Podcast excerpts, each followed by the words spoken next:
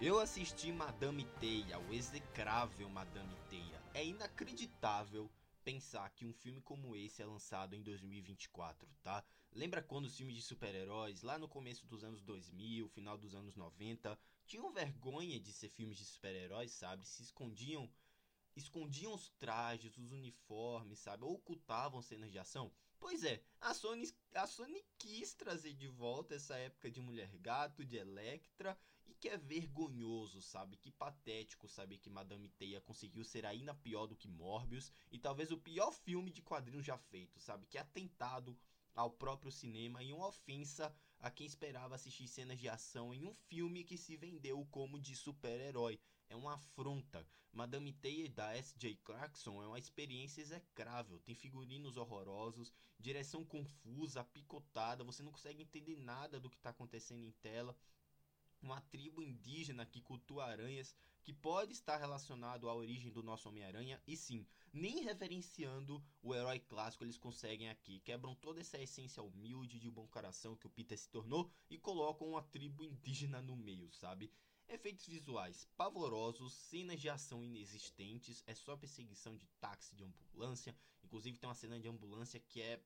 é, é lastimável, sabe? Que, que isso? Sem ser uma ambulância no ar arremessada no vilão e perseguições de táxi, como eu já disse, Claro, tem esses diálogos que são muito bregas, que precisam colocar frases de efeito a todo momento, falas cafonas, expositivas o tempo inteiro, precisam ser didáticas e explicar o que está acontecendo em tela e falar né, linhas de diálogos que não flertam com a realidade, soltando várias informações em falas muito embaraçosas. Parece que eles não conversam entre si, eles se explicam, sabe, entre si. É bizarro.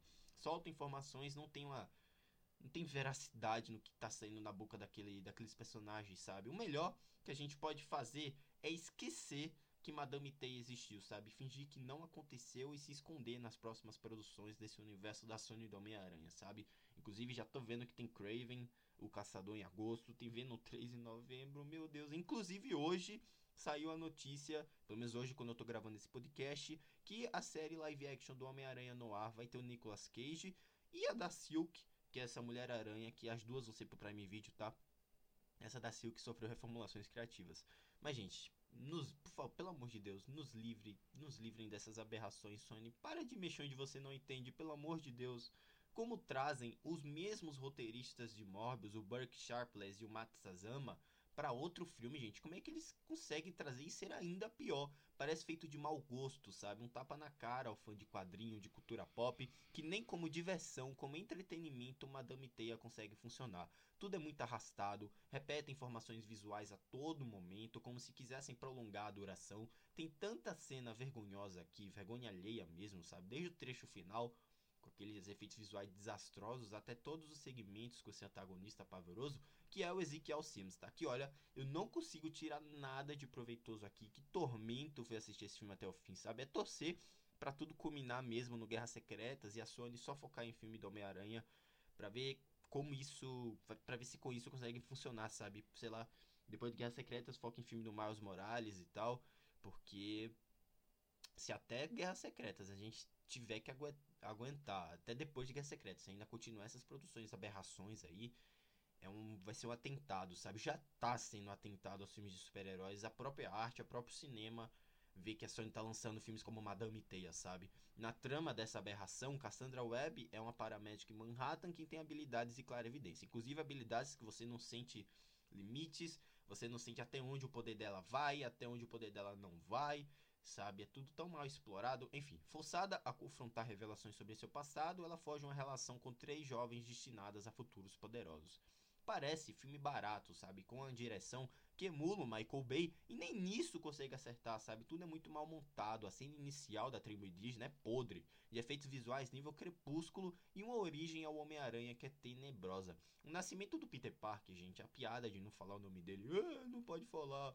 A inserção da frase icônica com grandes poderes vem grandes responsabilidades, dita de uma forma inversa, sem entender nem o cerne do personagem, nem o cerne da própria frase que eles detêm o direito, sabe? É inacreditável. Não dá para aceitar, mais uma vez, não dá para aceitar um filme desse feito em 2024, recheado de facilitações de roteiro, com três adolescentes sem desenvolvimento algum, a não ser linhas de diálogo sem drama nenhum, sabe, sobre seus pais, incluindo uma cena na lanchonete delas dançando em uma mesa para meia dúzia de homens, que mais soa problemática do que qualquer outra coisa, tá? Dakota Johnson parece de má vontade aqui, deixa explícito que ela não queria estar tá ali, não foi à toa ter demitido sua agência após o lançamento do trailer, e o vilão, gente, o Ezekiel Sims, o Homem-Aranha do Mal aqui do Tahar ele é um bom ator, para quem viu o Mauritano sabe do que eu tô falando, mas não dá, gente. Eu ri em boa parte de suas cenas, o visual dele é fantasia de tão podre, seu background que passou fome é jogado, você não entende quem ele é, como ele ficou rico, nada. Inclusive, o que mais tem nesse roteiro é buraco, sem explicação.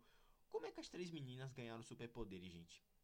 Que isso? Por quê? Por que, que não explicam, sabe? O vilão é pior que o genérico, é vergonhoso, diálogos que quebram a suspensão da descrença, que até a Sharon Stone de Mulher Gato é melhor que esse senhor vestido de Homem-Aranha, que também não tem explicação alguma do porquê ele se veste como, Homem-Aranha, tá? O filme é uma piada longa, o material promocional não condiz com o que eles entregaram. Eu não sei nem a que universo esse filme mesmo pertence, se é o do Venom, se é um universo próprio, como isso vai se ligar ao sexteto sinistro que se formou no pós-crédito do Morbius.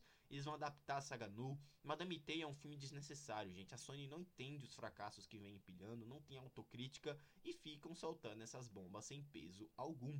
Quanto filmeco vazio são esses? Gastem seus, seu dinheiro com filmes bons, sabe? O Menino e a Garça já estreia nessa semana, dia 22 do 2, com boas, sabe? Com a, eu então uso esse dinheiro para boas ações, sabe? Pra ações de caridade, como disse a Isabela Boscov no, na crítica excelente dela, por sinal. Mas use esse dinheiro para coisas boas, gente. Não, não dê ibope, não não dê atenção, vamos fingir que Madame Teia não existiu, pelo amor de Deus. Não dá para levar esse filme a sério, sabe? Eu fico imaginando quantos projetos ruins ainda serão liberados com a Avi Arad como produtor, sabe? O que fizeram com o querido Adam Scott do Ruptura como Tio Ben é uma idiotice sem tamanho, sabe? O modo como trazem merchan e divulgação de marcas nesse filme, como a Pepsi, impactando no texto final, é desmotivador, sabe? É desanimador. Uso excessivo de flashbacks toda hora rolando para ocupar as péssimas duas horas de duração é podre. Tudo é podre, gente. O poder da Madame Teia de ver o futuro por 10 segundos é horrível, não é empolgante, não é um bom argumento para se gerar um filme e nem para se extrair uma base criativa a partir dele. Lembra muito um projeto amador e Madame Teia, pelo menos para mim, é vergonha alheia pura, tá? E pontos positivos, a química entre as três é assistível, só a química, tá? Elas interagindo, mesmo que em diálogos tenebrosos, são boas atrizes. A trilha sonora do filme, as músicas escolhidas dos anos 2000 foram bem encaixadas. O figurino das três Mulheres Aranha, embora que apareçam brevemente, muito, muito brevemente, ainda são bem feitos. A ambientação de Manhattan em si tem certo esforço de, da direção. O último momento da Cassie, lembrando aquele desenho dos anos 90 na Madame Teia, foi um suspiro quase invisível de um momento que lembra as HQs. Enfim, é um filme vazio, sem identidade, sem ponto positivo, recheado de momentos embaraçosos, vergonha alheia, e que pelo menos para mim é o pior filme de quadrinhos já feito, sabe? Um universo da Sony que vai de mal a pior, um fiasco narrativo e visual desastroso. Acharam, acharam a companhia para Morbius, e eu não sei como isso foi possível. Eu dou nota 1 para Madame Teia. Se você já assistiu, deixe o feedback para saber. Tá em cartaz nos cinemas, mas eu não indico.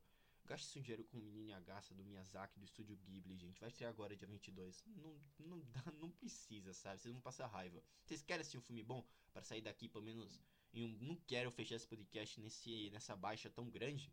Eu vou indicar para vocês esse complexo adorável e emocionante além de divertido, o Orion Escuro da DreamWorks, da Netflix, filme escrito pelo Charlie Kaufman, que fez recentemente aquele Estou Pensando em Acabar com Tudo.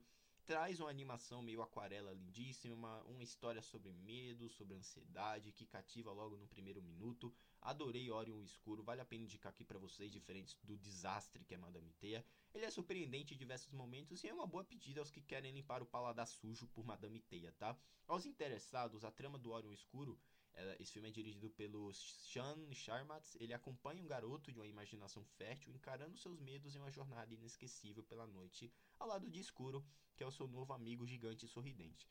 Eu lembrei da minha infância assistindo e acho que pode se dar bem na próxima temporada de premiações, tá lá para 2025. Enfim, eu adorei bastante Orion Escuro, dou nota 10.